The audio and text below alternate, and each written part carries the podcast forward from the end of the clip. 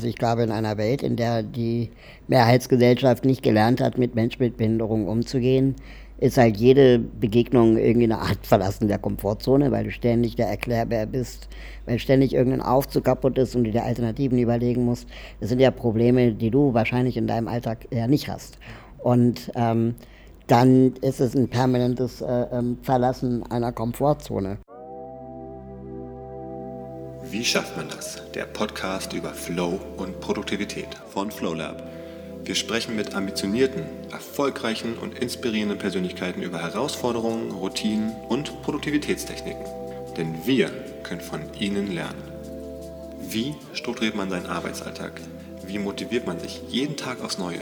Wie geht man mit Stress um? Wie schafft man das, was sie schaffen? Hallo und herzlich willkommen zur 13. Folge von Wie schafft man das, dem Podcast von FlowLab. Ich habe heute, wie in jeder Folge, würde ich behaupten, äh, wieder einen sehr spannenden Gast und freue mich sehr, dass wir ähm, sprechen in der Folge hier. Ihr habt ihn vielleicht schon mal im Fernsehen gesehen, Artikel von ihm gelesen, ähm, im Radio von ihm gehört. Ähm, die Rede ist von Raul Krauthausen. Er ist Aktivist für Inklusion und Barrierefreiheit und ich freue mich sehr, heute mit dir zu sprechen, Raul. Hi. Hallo. Sehr cool, dass wir äh, die Zeit haben, uns ein bisschen zu unterhalten. Für die, die, die, die dich noch nicht so kennen oder vielleicht noch nicht wahrgenommen haben in den äh, genannten Kanälen gerade, kannst du vielleicht noch mal kurz zum Einstieg ein bisschen erklären, was du so machst. Ähm, du hast auch ein Projekt, was du mit aufgebaut hast, ähm, wo wir hier gerade sitzen. Ähm, ja, wäre spannend, das zu hören. Ja, also ich bin Raul Krauthausen, 39 Jahre alt, aus Berlin ähm, und Gründer des gemeinnützigen Vereins Sozialhelden. Seit 16 Jahren engagieren wir uns äh, für die Rechte behinderter Menschen, setzen uns für Inklusion und die Teilhabe und Selbstbestimmung von Menschen mit Behinderung ein. Sehr cool. Wie ist es denn dazu gekommen, dass du dich in diesem Bereich jetzt in der Form engagierst? Du hast ja ursprünglich eigentlich was anderes studiert und dann auch erst in einem anderen Bereich gearbeitet. Genau, also ich bin ähm, in Berlin aufgewachsen und äh, wollte eigentlich mit dem Thema Behinderung, also ich habe selbst eine Behinderung, äh, wollte ich nie was zu tun haben, außer meiner eigenen. Aber ich dachte jetzt, naja, also ich habe noch so viele andere Interessen im Leben.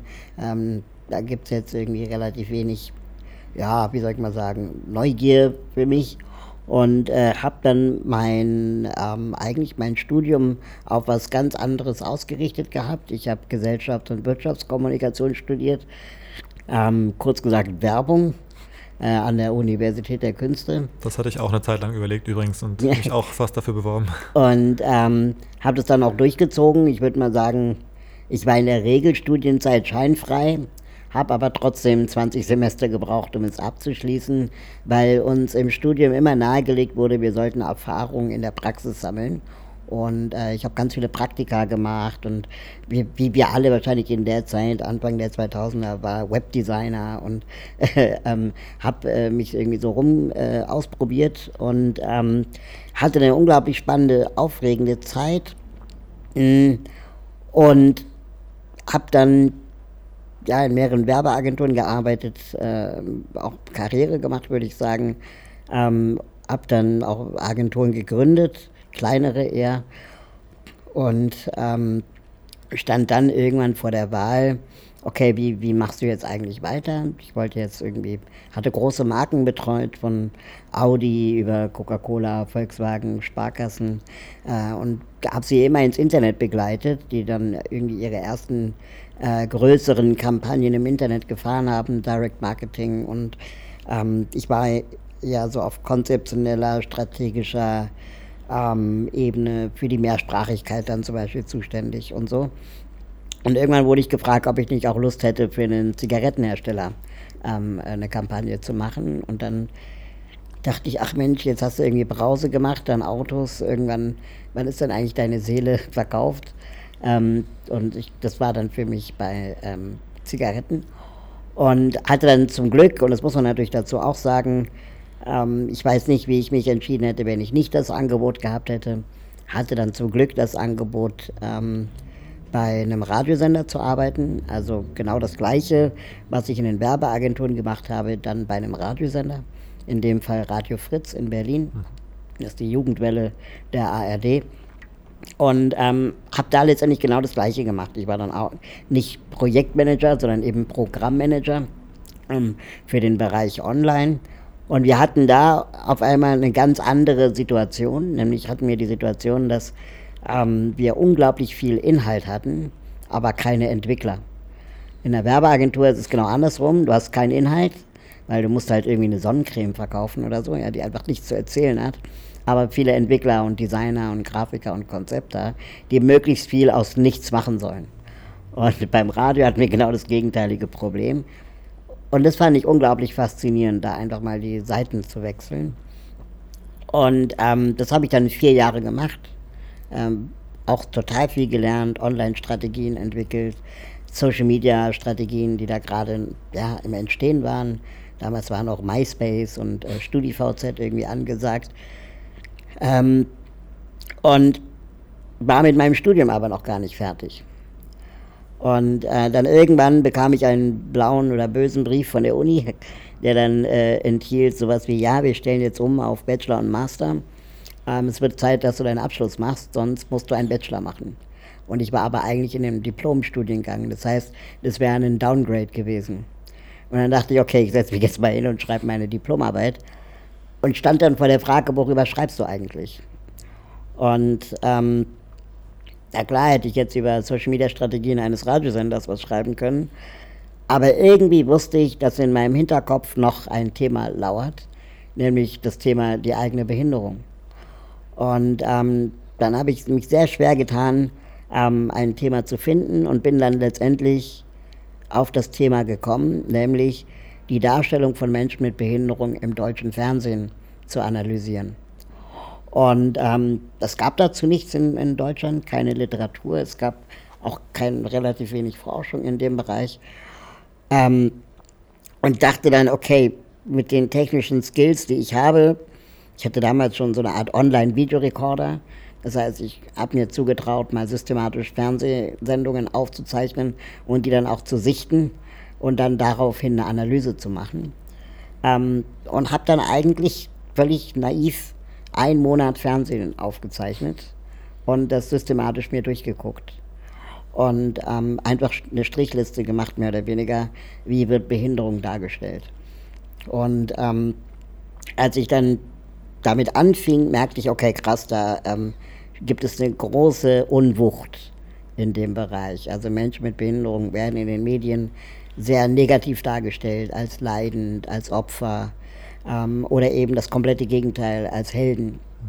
Und ich habe mich weder als Opfer noch als Held identifiziert. Und dachte dann, Menschen wie mich, die gibt es ja gar nicht da in, in der medialen Darstellung. Und ähm, beim Recherchieren nach Literatur bin ich dann sehr stark auf angelsächsische Literatur gestoßen, die schon in den 70ern, 80ern äh, Forschung zu dem Thema gemacht hat, aber eben auf den US-Markt bezogen. Und ähm, habe dann versucht, die Methoden, die es dort gab, äh, aufs Deutsche zu übertragen. Es gibt verschiedene Blicke auf Behinderung und das dann zu ähm, systematisieren für, ja, für meine Arbeit. Und während ich also recherchierte und ganz viel las aus den USA, merkte ich, wie spannend das Thema Behinderung ist und wie ähm, es war wie so eine Offenbarung, also so eine ich hatte ganz oft Aha-Momente, wo ich dachte, ach krass, das, was du dein Leben lang irgendwie gefühlt hast, hat in den 70ern schon mal jemand in ein Buch geschrieben. Oder die Beobachtung, die du gemacht hast, ist gar nicht deine Beobachtung, sondern das ist anscheinend ein wirklich offensichtliches Phänomen. Und ich hatte auch keine behinderten Freunde. Ich hatte einfach immer nur mich und meine Beobachtung. Und wenn ich das nicht behinderten Freunden erzählt habe, dann konnten die dem zwar irgendwie zustimmen, aber relativ wenig zu sagen. Und ähm, so war dann eigentlich relativ schnell klar, ähm, da ist ein Thema, da muss ich ran. Mhm. Und nebenbei habe ich mit meinem Cousin ähm, schon immer die Idee gehabt, dass wir mal was zusammen machen wollen. Wir hatten äh, schon als Kinder und Jugendliche unglaublich viel Spaß ähm, mit, mit verrückten Ideen und Projekten. Wir haben zusammen Zauberei gelernt, wir haben äh, zusammen irgendwelche verrückten Videos gedreht und uns war klar, wenn wir Erwachsene sind, dann wollen wir weiterhin zusammenarbeiten und hatten immer so die Idee, was zu gründen. Sehr, sehr spannend. Also äh, ich hatte natürlich im Vorfeld recherchiert so, zu deinem Weg, ähm, aber in der Tiefe war es mir natürlich nicht bekannt. Ähm, ist es dann auch so ein bisschen so ein, also ich habe so verstanden, dass zum einen die persönliche Leidenschaft für das Thema einfach so ein bisschen durch das Projekt ähm, entstanden ist, dass du das einfach spannend fandest. Ähm, und zum anderen habe ich mich gefragt, ob es so ein bisschen, heute nennt man das oft Purpose, dass du gemerkt hast, okay, neben dem, was in der Werbeagentur war, was du gerade selber so ein bisschen als Sonnencreme verkaufen bezeichnet hast, dass es eben was gibt, was einen, einen gesellschaftlichen ähm, Impact, sagt man auch heute äh, modern, ähm, haben kann, dass du gesagt hast, okay, ich will mehr an sowas arbeiten, was dann wirklich eine, eine Auswirkung hat auf Menschen ähm, in der realen Welt und nicht nur irgendwie Produkte verkauft für welche Firmen? Ja, also das klingt so wie ähm, geläutert und, und Antikapitalist und so. Aber so weit würde ich nicht gehen, weil ich glaube, da gibt es Menschen, die noch viel härter unterwegs sind als ich. Ich ähm, denke einfach manchmal so, es gibt Dinge, die so offensichtlich sind, ähm, da, da, da muss man mal was zu machen. So. Und ähm, es gab natürlich auch in der Werbung Dinge, die offensichtlich sind. Da hatte ich auch super viel Spaß, da mal was zu machen. Aber beim Thema Mensch mit Behinderung, was ja direkt auch mein Leben betrifft, mhm. und ich habe mal von einem Gründer gelernt, löse nur deine eigenen Probleme und nicht die, die du glaubst, die andere haben könnten. Mhm. Ähm, sondern fang erstmal bei dir an. Und ich als Mensch mit Behinderung erlebe ständig Herausforderungen. Ähm, dann erstmal da anzusetzen und sich die Frage zu stellen, okay, was müsste man eigentlich tun? Genau, das wäre jetzt meine nächste Frage gewesen. Was sind denn so die größten Probleme, die die Gesellschaft noch ähm, ja, bereithält für Menschen mit Behinderung heutzutage? Also ich würde sagen, über allem steht ähm, fehlende Barrierefreiheit, also Zugang zu Gebäuden, Dienstleistungen, Services, ähm, die permanente Skepsis ähm, bzw. permanente Ausreden, warum immer noch nicht Gebäude barrierefrei sind, warum immer noch nicht Fernsehen untertitelt ist oder so. Und es ist ja auch nicht so, dass behinderte Menschen in den letzten Jahren aus ihren Erdlöchern aufgetaucht sind und jetzt die Weltherrschaft an sich reißen wollen, sondern dass es Menschen mit Behinderung schon immer gab. Und Menschen mit Behinderung genauso Rundfunkbeitrag bezahlen wie Menschen ohne Behinderung, aber trotzdem oder Steuern oder Sozialabgaben aber trotzdem ein Großteil der Dienstleistungen für sie gar nicht zugänglich sind. Und dass das eine, eine, eine große Diskriminierung ist, ähm, ist, würde ich mal sagen, eine der größten Herausforderungen. Ja, du hast auch ähm, gesagt, dass eines der Hauptprobleme sicherlich ist, glaube ich, dass ähm, vor allem Menschen, die eben nicht behindert sind, darüber entscheiden, was ähm, behinderte Menschen dürfen, machen können, wie sie leben in Deutschland. Genau, das ist ähnlich wie, dass Männer immer noch entscheiden, was der Möglichkeitshorizont für Frauen ist. Ähm, und äh, das ist bei Menschen mit Behinderung, würde ich mal sagen, um den, also schon noch mal krasser, weil ähm, da ähm, die Behindertenrechtsbewegung, glaube ich, echt noch äh, ein bisschen weiter hinten steht äh, als die, die äh, Frauenbewegung. Ähm, was ich bedauernswert finde, dass die Frauen immer noch für ihre Rechte kämpfen müssen aber eben auch bedauernswert ist, dass Menschen mit Behinderung noch weiter ähm, äh, hinten anstehen. Also wir reden ja hier ähm, wirklich davon, man braucht sich nur mal Strukturen angucken. Ähm, wer sitzt in den Vorständen der vermeintlichen Organisationen, die sich für behinderte Menschen einsetzen?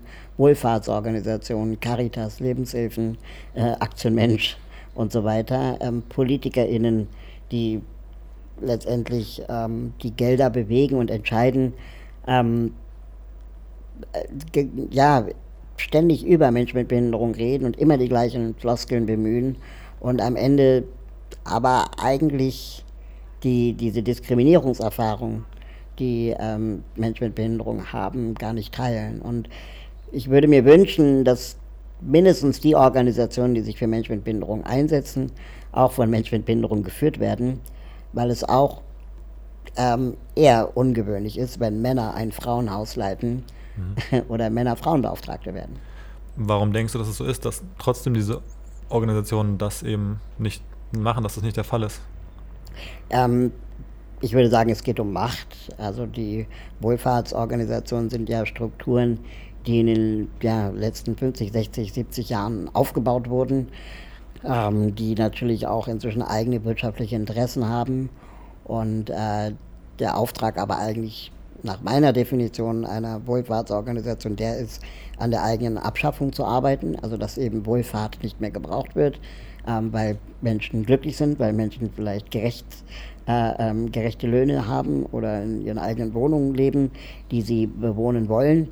Ähm, und diese Einrichtungen aber oft eben eher dazu führen, dass Menschen mit Behinderungen zum Beispiel ähm, getrennt werden von der Mehrheitsgesellschaft mhm. in Form von Behindertenheimen, Behindertenfahrdiensten, Behindertenwerkstätten, ähm, Berufsbildungswerken und wir politisch wenig äh, ähm, dafür tun oder noch zu wenig dafür tun, um Regelschulen zu öffnen, Wohnungen barrierefrei zu gestalten und äh, den ersten Arbeitsmarkt für Menschen mit Behinderung zugänglich zu machen. Ja sind diese ganzen Umstände, also die Dinge, die du gerade aufgezählt hast, auch so der Grund, warum du dich nach diesem ursprünglichen Abschlussprojekt, ähm, wo es so um die Darstellung in den Medien ging, dann, ich sag mal, in diese Richtung Aktivismus für diese Themen bewegt hast, weil du gemerkt hast, da sind all diese, diese Missstände und da hattest du dann eine Motivation, daran was zu ändern?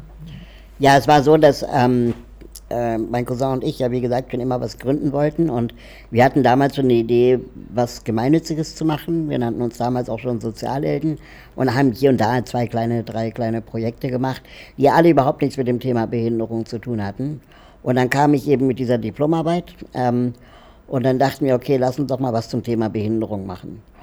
Und ähm, wir hatten ein Projekt äh, auch gemacht, das ist die Willmap die Online-Karte für rollstuhlgerechte Orte, so eine Art Google Maps für Menschen im Rollstuhl. Ähm, aber mit diesen, äh, ähm, mit der Diplomarbeit als Idee ähm, dachten wir dann, okay, wir müssen das Internet irgendwie benutzen, um, um, um aufzuklären. Und ähm, ich habe in den Werbeagenturen gelernt, dass ähm, wir das Internet in der Medienwelt völlig falsch bespielen. Also die ganzen Marken von Sonnencreme bis Autohersteller, die sind ja nur am Senden. Ne? Also es geht ja nur darum, kauf mich, kauf mich, kauf mich. Mhm.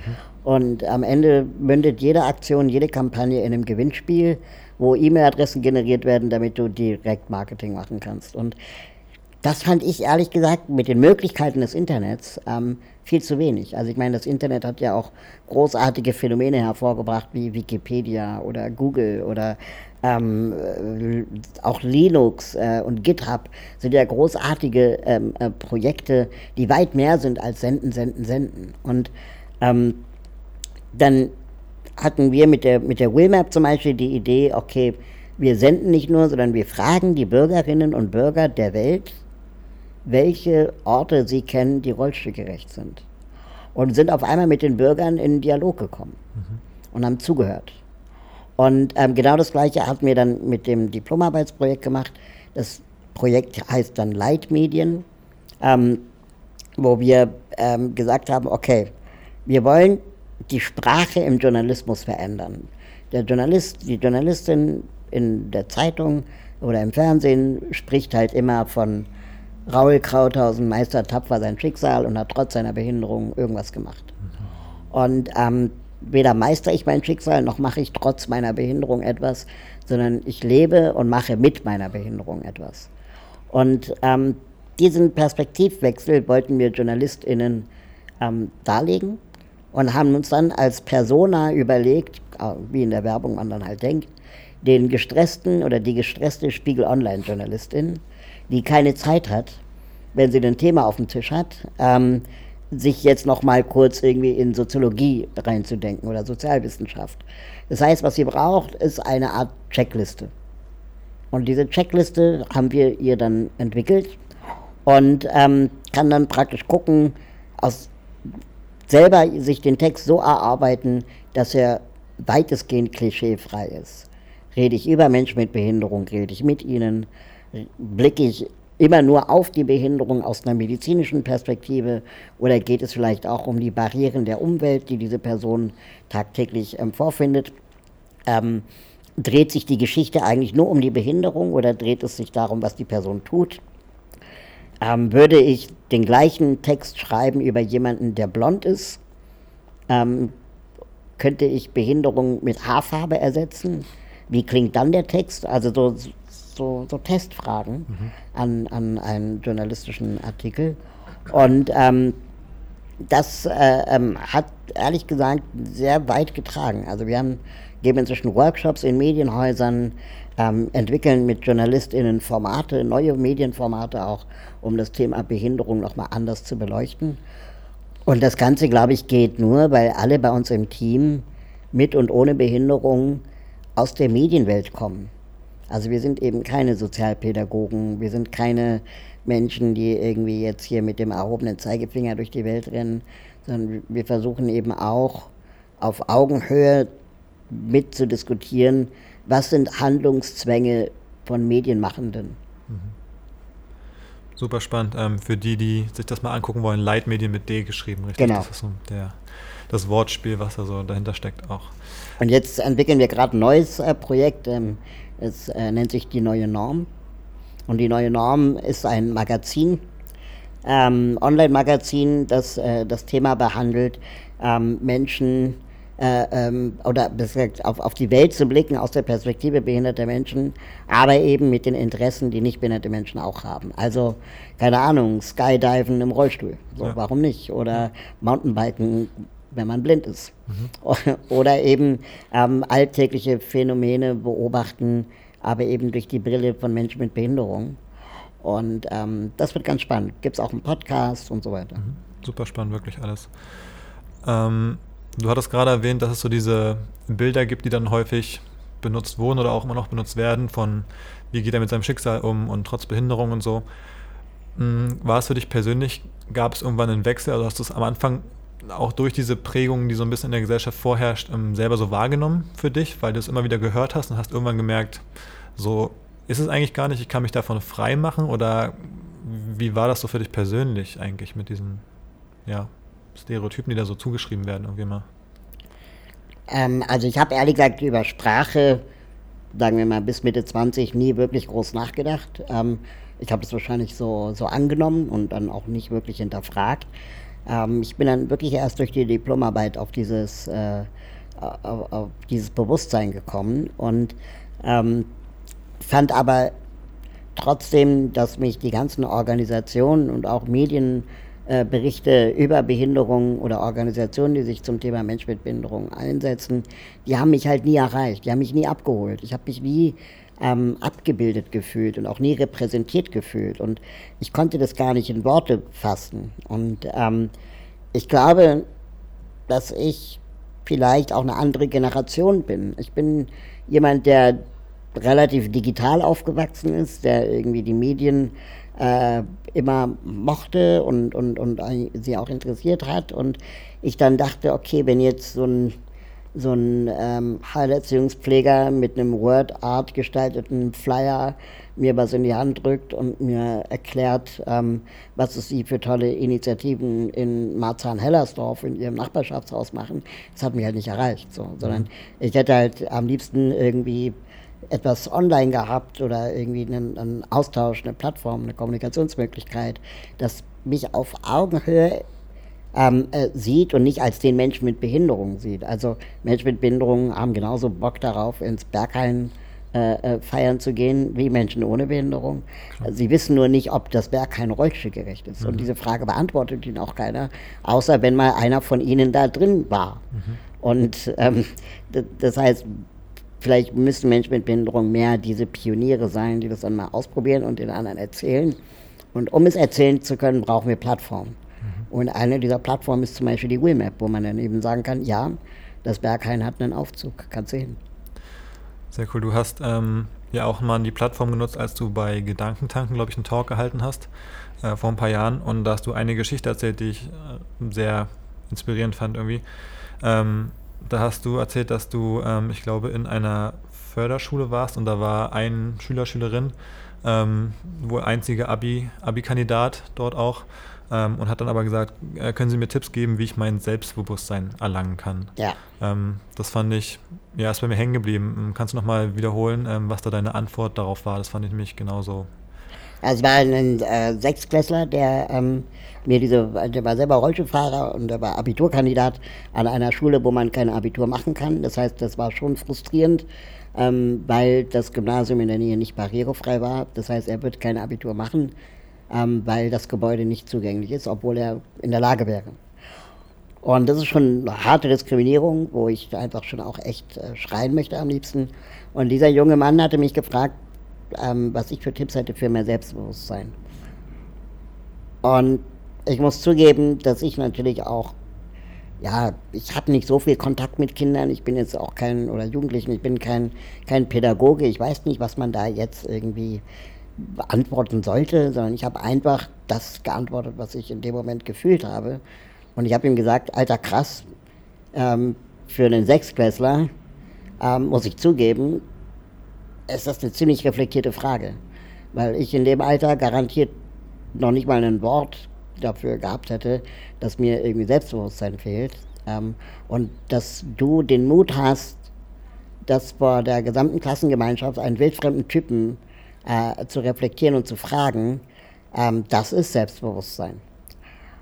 und ähm, weiß nicht, ob das jetzt richtig war. Ich hätte wahrscheinlich noch weiter fragen können, ähm, warum glaubst du, hast du keins? Was hält dich auf? Ähm, was wünschst du dir?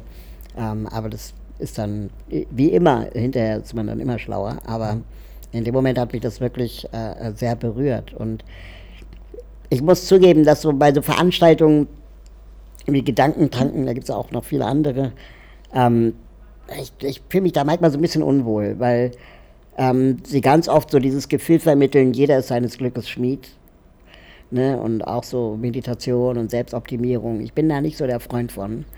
Warum nicht? Ähm, ist es hängt damit zusammen, dass du sagen würdest, in, in Deutschland sind eben gerade Behinderten nicht ihres äh, Glückes Schmied? Äh, genau, also mein Motto ist, ähm, es heißt zwar immer, jeder ist seines Glückes Schmied, aber nicht jeder Schmied hat Glück.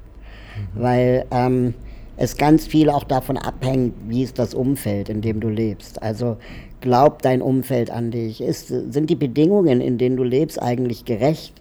im Vergleich zu Menschen, die vielleicht nicht eine Behinderung haben oder die, die Männer sind. Ja? Also ich meine, auch Frauen haben es schwerer in Deutschland als Männer. Und den Frauen zu sagen, ja, du musst dich nur anstrengen, heißt eigentlich nur, dass Frauen permanent 110, 120, 150 Prozent geben müssen, um genauso gut zu sein wie die faulen Männer. Ne? Und das ist ungerecht. Und die, die Perspektive, jeder seines Glückes Schmied, berücksichtigt diese Ungerechtigkeit nicht. Ähm, und ich glaube, wir müssen auch die Frage stellen, warum hat nicht jeder Schmied oder jede Schmiedin Glück?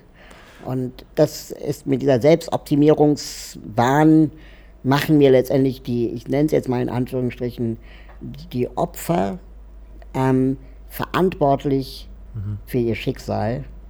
Dabei es ist meistens die Umwelt, die verantwortlich ist. Ja, verstehe ich absolut, was du meinst. Würdest du jetzt auch auf dich bezogen sagen, dass, dass du jetzt diesen Weg gegangen bist, bisher den gegangen bist, dass du beruflich dann auch erfolgreich warst? Ähm, führst du das für dich selber mehr auf äußere, glückliche Faktoren zurück? Ich glaube, du warst eben, wenn ich mich richtig erinnere von meiner Recherche, ähm, eben auf einer in Anführungsstrichen normalen Schule ähm, und nicht auf einer Förderschule zum Beispiel oder in so speziellen Klassen zum Beispiel. Ähm, und solche Dinge, siehst du das auch so oder würdest du trotzdem sagen, dass man, also wenn es jetzt auch um Selbstoptimierung geht, dann geht es ja viel darum, auch mache ich, also so verstehe ich es zumindest auch, aber das liegt vielleicht auch an, an, an meiner Situation, ähm, mach aus deinen Verhältnissen das Beste so. Also klar, jeder hat eine Range von dem, was eben vielleicht diese unfairen Faktoren oder auch das Glück ist, aber in, in, dieser, in diesem Bereich kann man sich ja versuchen, das zu optimieren, was man erreichen kann zum Beispiel, ja.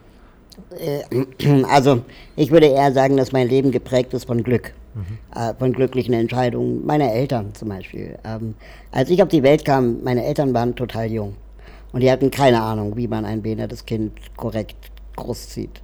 Ähm, und die sind einfach nur den Fußstapfen einer anderen Familie gefolgt, das auch ein behindertes Kind hat. Und ich hatte das Glück, dass diese Familie, der wir gefolgt sind, die richtige Entscheidung für ihr Kind trafen. Und meine Eltern sind naiv hinterher. Und ähm, das heißt, ich hätte genauso gut in der Förderschule landen können, ich hätte genauso gut äh, ähm, Hauptschulabschluss machen können, ähm, in der Behindertenwerkstatt landen können. Aber irgendwann haben natürlich meine Eltern auch gemerkt, okay, der kann halt nur nicht laufen. Ja, äh, ähm, und in der Schule war ich auch nicht besonders gut. Ja. Ähm, ich hatte immer dreien, mir wurde ständig unterstellt, ähm, wenn er nicht, was er nicht in den Beinen hat, muss er doch im Kopf haben. Das heißt, ich hatte auch den Druck, ich muss jetzt schlau sein. Dabei war ich halt nicht schlau und ich war auch besonders faul. Ähm, und ähm, ich würde auch noch nicht mal sagen, dass ich das Beste gemacht habe im Rahmen meiner Möglichkeiten, sondern dass es irgendwie immer ein Umfeld gab, das gesagt hat, naja, der ist halt nur faul, theoretisch ist er in der Lage. So, und so schleifen wir auch viele andere Schülerinnen und Schüler mit. Und weil ich auf einer normalen Schule war, in Anführungsstrichen, also es war eine Integrationsschule, wo Kinder mit und ohne Behinderung gemeinsam unterrichtet wurden, ähm, war es eben so, dass ich dann teilweise auch ja, unterging mit den anderen, ähm, also oder meine Leistung sich vermischt haben mit den Leistungen der anderen und das dann gar nicht so auffiel, ob ich faul bin. Ich war halt nie zu schlecht und ich war nie zu gut, um irgendwie aufzufallen. Ich war immer so unterm Radar. Mhm. Ja. Und das habe ich halt bis zum Abi durchgezogen, war der Weg des geringsten Widerstandes. Und hatte dann das Glück, dass ich mit meinem Schwerbehindertenausweis alles studieren konnte, was ich wollte.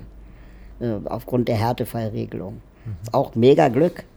Ja, was die anderen sich alle anstrengen müssen, um einen 1,2 NC zu erreichen, um Gesellschaft und Wirtschaftskommunikation studieren zu können. Ähm, das hatte ich halt nicht. Mein NC war 2,9. Wie ungerecht ist das denn? Ja. Ja, mittlerweile gibt es eine Eignungsprüfung. Einfach genau. Ja, aber ähm, das ist so, das heißt, ich würde sagen, ich hatte mehr Glück. Ja. Und ähm, ich würde mir wünschen, dass wir, wenn wir aber mal auf die äh, Range, wie du sagst, gucken von Menschen, dass wir von allen Menschen äh, äh, versuchen, die Range so groß wie möglich zu machen, damit diese Person eben den Weg entscheiden kann. Und ähm, ich spreche mal ganz gerne so vom Tellerrand. Mhm. Ich, äh, ich werde ganz oft dann ähm, äh, damit konfrontiert, dass man mir sagt, naja, aber die Menschen in den Förderschulen, die sind ja glücklich. Die Menschen in den Werkstätten, die sind ja glücklich. Und dann sage ich, ja, die sind glücklich, weil sie die Alternative nicht kennen. Mhm. Und ähm, natürlich bist du immer irgendwann mit dem glücklich, was du hast. So, weil wir sind ja auch dann wäre wir permanent unglücklich. Wir arrangieren uns ja damit.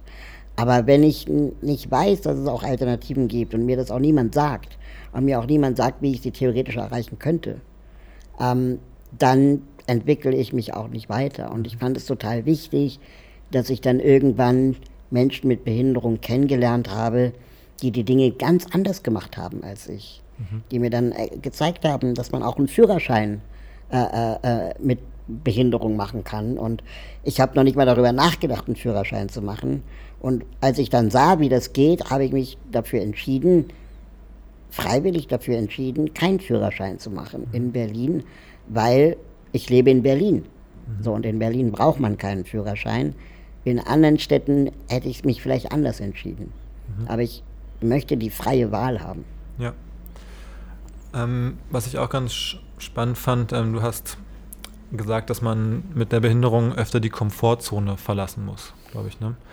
Wenn ich, also ich weiß nicht mehr genau, das war, glaube ich, auch in einem Interview, ich habe mir relativ viel durchgelesen dazu, äh, was, du so, was du so machst. Ähm, würdest du sagen, dass man einfach um seinen Alltag auch, also wenn wir über diese Range sprechen oder die Möglichkeiten, die man so hat in seinem Leben, um eben auch sein Potenzial zu erfalten, eben auch viel höhere Widerstände überwinden muss dann eben? Oder ja, also ich glaube, in einer Welt, in der die Mehrheitsgesellschaft nicht gelernt hat, mit Menschen mit Behinderung umzugehen, ist halt jede Begegnung irgendwie eine Art Verlassen der Komfortzone, weil du ständig der Erklärbär bist, weil ständig irgendein Aufzug kaputt ist und du dir Alternativen überlegen musst. Das sind ja Probleme, die du wahrscheinlich in deinem Alltag eher nicht hast. Ja. Und ähm, dann ist es ein permanentes äh, ähm, Verlassen einer Komfortzone. Ähm, aber ich glaube auch, und wir wollten ja auch so ein bisschen über die äh, äh, Karriere reden, beziehungsweise über das Gelernte und die, die Methodik dahinter, dass das Verlassen von Komfortzonen auch zu Innovationen führen kann. Das wäre meine nächste Frage gewesen, ob man, man, man spricht ja oft Menschen zu, die was auch immer für Widerstände überwunden haben, ob es jetzt die sozialen Verhältnisse sind, aus denen sie kommen, ähm, ob, es, ob es eine Behinderung ist zum Beispiel, ähm, dass sie daran auch wachsen eben und, und dann ja auch stärker sind ähm, in, in vielen Bereichen. Ähm. Also ich habe ja Design Thinking studiert, mhm. nachdem ich GWK gemacht habe. Und im Design Thinking gibt es einen Leitspruch, der heißt, scheitere so früh und oft du kannst. Und ähm, das ist ja ein permanentes Verlassen der Komfortzone, weil die Theorie dahinter ist, je früher du Fehler machst und je früher du auf Herausforderungen stößt, desto früher lernst du ja auch, äh, woran dein Projekt wächst oder scheitern kann. Mhm. Ähm, und ich finde den Vergleich immer ganz schön, den Sie da gemacht haben, dass Sie gesagt haben, stell dir vor, du arbeitest vier Jahre auf ein Ziel hin und stellst dann fest, die Kunden akzeptieren es nicht, mhm. als wenn du schon nach zwei Wochen mit einem Prototyp äh, das hättest herausfinden können. Ja. Und ähm, das heißt, im Design Thinking geht es immer darum, äh, möglichst früh zu scheitern um die äh, möglichst billig gelernt zu haben. Also mhm. billig im Sinne von Invest, Zeit, Aufwand, Geld. Ja. Und trotzdem, dass vielleicht diese, diesen einen positiven Aspekt ähm, jetzt speziell gibt, über den wir geredet haben, wäre es ja trotzdem auch aus deiner Sicht wünschenswert, dass eben weniger Widerstände überwunden werden müssen, oder? Oder weniger Hindernisse sind weniger, ja, so, wie es weniger auf Glück ankommt und auf so ja, Komfortzone verlassen im Endeffekt. Weil genau, also ich denke schon, dass irgendwie man auch mit wesentlich weniger äh, Hürden im Alltag ähm, ein, ein ja, einfacheres Leben führen kann und äh, Innovationen ja oft aus irgendwelchen Schmerzen heraus entstanden sind. Ähm, aber es könnten auch weniger Schmerzen sein, um innovativ ja. zu bleiben. und es gibt auch andere Kreativitätstechniken, um auf Innovation zu kommen. Es muss nicht immer die eigene Niederlage sein. Und das ist auch anstrengend. Absolut. Ähm, aber ich habe zum Beispiel gelernt, ähm, auch im GWK-Studium ähm, und dann ergänzt durch, durch äh, Design Thinking, dass, ähm, also ich glaube, ich konnte meinen Perfektionismus ablegen. Ja, im Design Thinking wird ja gesagt, das Hauptsache es ist gut genug. So, also Pareto-Prinzip, mach nur das, was, also investiere 20 Prozent der Zeit in 80 Prozent mhm. des Effekts äh, und überleg dir gut, ob du die letzten 80 Prozent deiner Zeit in die fehlenden 20 Prozent steckst ähm, oder ob es nicht irgendwie gut genug ist. Ähm, und ein anderes äh, äh, Learning ist auch, ähm, so die Frage zu stellen, ob, ähm, ob du wirklich alles selber machen musst. Es gibt ein ganz tolles Buch von Hansen und Fried, ähm, das heißt Rework das ist so die Anti-Bibel der Startup-Gründung. Ähm, und da gibt es halt so einen geilen äh, äh, Satz, ähm, da sagen sie, ähm, äh, überleg dir bei deiner Idee immer, ähm, ob es nicht zu viel Ketchup zu den Pommes ist. Mhm. Ne? Und äh, ganz viele Innovationen sind einfach nur zu viel Ketchup zu den Pommes. Also mein Lieblingsbeispiel ist gerade das Handy mit dem faltbaren Bildschirm. Mhm. So. Warum? Wofür? Klar, da gibt es ne? ja auch also im Silicon Valley genug Beispiele, wo genau, mittlerweile so Services erfunden werden, ja. wo einem die Wäsche von zu Hause abgeholt wird und dann wo auch die keiner braucht. Hingebraucht. So, ne? ja, also. Und auch einfach mal zu gucken, für wen wurde das eigentlich erfunden. Ja. Und meistens wurde es für den Silicon Valley Entwickler erfunden ähm, und der sich das vielleicht auch leisten kann, ne? aber kein Fudora-Fahrer würde sich Fudora-Essen liefern lassen. Ja. Ne? Also, oder kein Uber-Fahrer würde selber Uber fahren. Mhm. Und ähm, das, das, ist, glaube ich, so ähm, wirklich auch immer eine Frage der, der, der Gerechtigkeit. Für wen entwickeln wir eigentlich was? Und ähm, dieses mh, hm, Design, genau, und, und was ich eigentlich sagen wollte, ist so, dass du im, bei Gesellschaft und Wirtschaftskommunikation GWK halt auch lernst, was du kannst und was du nicht kannst. Ne? Also du machst zwar jedes, jeden Bereich einmal kurz mit, so Grafikdesign, Text, Strategie, Wissenschaft, Planung und so, aber du kannst am Ende nichts richtig. Ja? Und ähm, du lernst aber, dass du für jede Disziplin jemanden brauchst, der es kann. Das heißt, du lernst schon vom ersten Semester an, du brauchst ein Team. Du bist nie allein. Und als GWKler wirst du derjenige sein können, der beurteilt, bewertet, ob etwas gut oder schlecht ist oder der vielleicht die Richtung vorgibt. Aber du wirst nie derjenige sein, der das Fundament baut, der, der, oder doch das Fundament schon, aber der, der dann die, die Feinarbeit macht. Ähm, weil ich bin kein Grafiker und ich kann, ich, ich weiß, wie ich Photoshop bediene, aber mir fehlen die Ideen. Mhm ne, und das Handwerk. Ja. Äh, da gibt es Leute, die das mit der gleichen Leidenschaft gerne machen, wie du halt gerne gründest. Und mhm. in diesem Rework-Buch steht halt, such dir ein Team. Weil wenn du, wenn du, und das machen, glaube ich, viele Gründer falsch, wenn sie etwas gründen, dann fangen die an, Steuerrecht zu lernen. Mhm. Ja, und fangen an, sich mit, mit Vereinsrecht auseinanderzusetzen.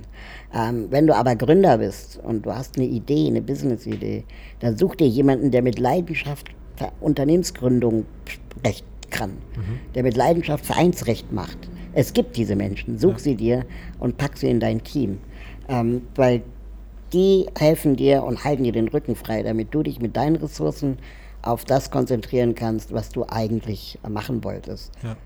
Ist das auch einer der Gründe, warum aus Sozialhelden jetzt am Ende des Tages irgendwie was Größeres geworden ist, weil ihr dann mehr bewegen könnt im Team? Ich weiß nicht, wie, wie viel seid ihr Wir jetzt? sind jetzt 20 MitarbeiterInnen. Ähm, ja, ich würde sagen, dass das äh, ein Großteil der, der Magie ausgemacht hat, dass ich relativ früh erkannt habe mit meinem Cousin, okay, wir sind jetzt keine guten Leute, die mit Zahlen umgehen können. Mhm. Wir sind keine Geschäftsmenschen. Äh, wir würden uns eher selbst ähm, verausgaben als äh, für eine nachhaltige Struktur sorgen. Und deswegen suchen wir uns doch einen BWLer, der uns dabei hilft, jetzt nicht reich zu werden, aber der uns dabei hilft, es irgendwie auf ein solides Fundament zu stellen. Ja. Und dann merken wir, okay, wir brauchen ein Logo. Und dann, okay, ich kann jetzt was mit WordArt machen. Oder ich kann jemanden fragen, den ich kenne, der oder die Grafik designen kann. Mhm. Und auf einmal hatten wir alle Spaß. Und dann haben wir das einfach weitergemacht. Und heute habe ich von einer Kollegin gehört, dass sie seit acht Jahren dabei ist. Und das, die Zeit verging wie im Flug. Ja. Jetzt äh, habt ihr schon einige wirklich erfolgreiche Projekte hier an den Start gebracht und, und umgesetzt. Ähm, ein anderer Aspekt sind ja wirklich so die, die gesetzlichen Regelungen, die es noch gibt, die ja zum Teil auch sehr ärgerlich sind ähm, oder ja, zu großen Nachteilen führen oder Ärgernissen. Ähm, ist das so ein bisschen getrennt, äh, so dieser Aktivismus, den du dann auch nebenher betreibst, neben so ganz pragmatischen Dingen wie der Wheelmap zum Beispiel, dass du sagst, also was, was zum Beispiel nicht geht oder was ich wirklich, das habe ich vor ein paar Jahren mal äh, in der Brand 1 gelesen, was mich wirklich geschockt hat, dass ja behinderte Menschen von ihrem Lohn ähm, ganz große Teile abgeben müssen ab einer bestimmten Obergrenze. Genau. Ähm, und damit eigentlich auch zum Beispiel der Anreiz ja eigentlich fast, also nicht, dass monetär jetzt nur der einzige Anreiz wäre, aber so, warum soll man überhaupt zum Beispiel richtig Karriere machen, wenn ich eh das Geld zu großen Teilen abgeben muss und, und solche Themen ähm, dass ich immer wieder mich bürokratisch mit den Themen rumschlagen muss, irgendwelche Leistungen bewilligt zu bekommen. Das, du hattest, glaube ich, irgendwo erzählt, ähm, dass dann mal gefragt wird, ob denn die Behinderung immer noch da sei. Mhm, so. Genau. so, das musst du dann wieder rechtfertigen, wo klar ist, das wird sich halt nie ändern, zum Beispiel. Also ja. Solche Dinge zu verändern, wie groß da der Anteil, den du da an Energie investierst und, und deine Motivation, Dinge zu verändern? Also das ist so ein bisschen der Grund, warum wir große ähm, Herausforderung haben, uns selbst zu beschreiben. Also die einen stecken uns in die Sozialunternehmerinnen-Schublade und die anderen stecken uns in die gemeinnützige Vereinsschublade. Und ähm, als wir vor der Frage standen, was schreiben wir denn jetzt auf die Visitenkarten als, äh, sagen wir mal, Jobbeschreibung, sind wir dann zu der Erkenntnis gekommen, wir schreiben einfach Aktivist. Mhm. Ja, also weil es geht uns ja wirklich darum, auch an unserer eigenen Arbeitslosigkeit zu arbeiten. Also man bräuchte Projekte wie die Leitmedien nicht, wenn Medien vorurteilsfrei über behinderte Menschen berichten würden. Man bräuchte Projekte wie die Willmap nicht, wenn ich auf Google Maps herausfinden könnte, ob ein Ort zugänglich ist oder aber, wenn alle Orte zugänglich wären. Ähm, das heißt, wir bauen im Prinzip immer nur so Brückentechnologien, würde ich jetzt mal sagen, auf dem Weg dahin, in der Hoffnung, dass uns später irgendwann nicht mehr gebraucht wird oder wir nicht mehr gebraucht werden. Und ähm, das, was du gesagt hast, dann so Gesetze und Initiativen, ähm, da versuchen wir natürlich schon auch dann aber mehr mit zivilem Ungehorsam, ähm, also dann wahrscheinlich auch personalisierter auf ähm, die, die, die Geschichten der Menschen mit Behinderung bei uns im Team zugespitzt, ähm, dann diese Themen auch äh, entsprechend medial äh, ja, zu erzählen. Da sind dann aber die Sozialhelden als gemeinnütziger Verein nur bedingt beteiligt. Die sind dann eher so äh, unterstützend bei der Seite, aber die Geschichten müssen ja die Betroffenen erzählen und mhm. nicht ein Verein. Ja, total. Trotz, trotz der Bemühungen würde ich sagen, sind die Fortschritte teilweise auch, also es geht es nicht so richtig vorwärts, wie man sich das wünschen würde, sicherlich, oder? Also kann man so sehen, kann man so sehen, würde ich auch so sehen, ehrlich gesagt. Aber ich glaube, wir konnten schon in den letzten Jahren ähm, zumindest mal ähm, ein Zeichen setzen oder eine Duftmarke setzen, äh, um zu sagen, so, okay, ähm, wir verschaffen uns Gehör, wir verschaffen uns Reichweiten und es wird einfach auch jetzt stürmischer. Also auch für diejenigen, die Gesetze machen, wird es in Zukunft unbequemer, wenn Menschen mit Behinderungen sich organisiert dagegen wehren. Und wir merken das gerade bei aktuellen Gesetzesinitiativen vom Gesundheitsministerium, wo wir schon einen Protest formieren konnten, der zum Einlenken des Ministeriums geführt hat. Und ähm, das, ich kann mir durchaus vorstellen, dass es sie ja auch in der einen oder anderen Stelle überrascht hat. Ja. Ist es das, was dich optimistisch stimmt und dir so Zuversicht gibt, immer weiterzumachen, um dass so der, dass es irgendwann so ein bisschen kippt, dass es immer leichter wird, umso mehr man so ein Momentum auch aufbaut? Ja, ich glaube, diesen Momentum muss man halt halten. Mhm. Und das ist, äh, ähm, stimmt mich optimistisch und pessimistisch zugleich, weil ich denke halt, wir müssen eigentlich eine Struktur und ein Fundament bauen, dass es unabhängig von den Menschen ist, die gerade an vorderster Front kämpfen, sondern dass einfach Institutionen geschaffen wurden, die immer als so eine Art Watchdogs daneben stehen und, und den Gesetzmachern, MacherInnen auf die Finger schauen. Ähm, das Ganze steht und fällt momentan noch sehr stark mit einzelnen Leuten und deren ehrenamtlichen Engagement. Ja. Ähm, ich hätte ganz gerne eine finanzielle Struktur dahinter, die einfach Dinge auch ein für alle Mal abräumt. Also ähm, ich habe da schon ein paar Ideen, will jetzt nicht zu viel verraten, aber einfach mal so zu überlegen, lassen doch mal ein dickes Ding ein für alle Mal abräumen, äh, gesetzlich klären bis vor das Bundesverfassungsgericht, um uns dann mal anderen Fragen widmen zu können, anstatt immer so ein bisschen. Mhm. Du hast gerade gesagt, dass es teilweise noch sehr stark an einzelnen Leuten hängt. Wie schafft man es denn, ähm, oder wie geht ihr daran, da so eine Bewegung draus zu machen, Leute mitzu, mitzureißen für die Themen, die ihr habt? Ähm, man hat ja dann immer bei, bei allen Themen, wo man was verändern will, ähm, natürlich geht es erstmal um die Gruppe der, ich nenne es mal Betroffenen, also egal ob es jetzt um Themen für Frauenrechte geht oder ähm, für Behinderte oder, oder was einem alles für Migranten, was einem einfällt. Aber dann muss es ja eine breitere Basis finden am Ende, um, glaube ich, wirklich ähm, gesellschaftlich auch Veränderungen zu führen, gerade weil ja zum Beispiel im Bundestag eben wenige Menschen mit Behinderung sitzen. Also müssen sie ja auch den Druck spüren von Leuten, die so sind wie sie. Na, ich glaube, Menschen mit Behinderung haben insofern den Vorteil, in Anführungsstrichen, dass sie die am schnellsten wachsende Minderheit sind. Ne? Also wir alle werden früher oder später eine Behinderung mal haben, mit zunehmendem Alter. Und dann freut sich auch der 70-jährige Rentner, wenn es einen Aufzug gibt. Und er wird 2030 sich wahrscheinlich mehr darüber ärgern, dass der U-Bahnhof Schwichernstraße keinen Aufzug hat. Weiß ich gar nicht, ob er einen hat. Ähm, also ne, so, ähm, als er es vielleicht 1980 getan hat.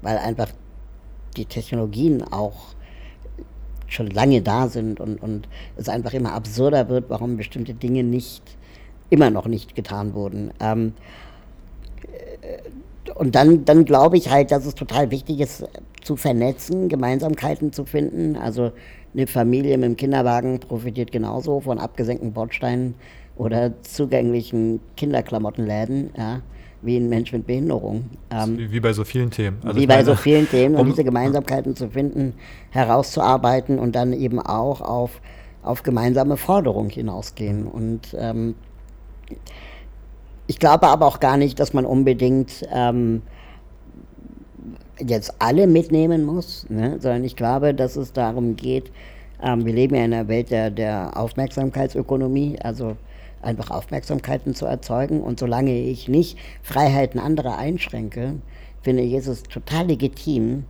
ähm, zu sagen, äh, ähm, ich kämpfe für die Erweiterung meiner Freiheit. Mhm. Und ähm, das, das gilt für alle. Also ja. wenn, wenn, ich die Freiheiten anderer einschränke, dann ähm, muss das verhandelt werden, gar keine Frage.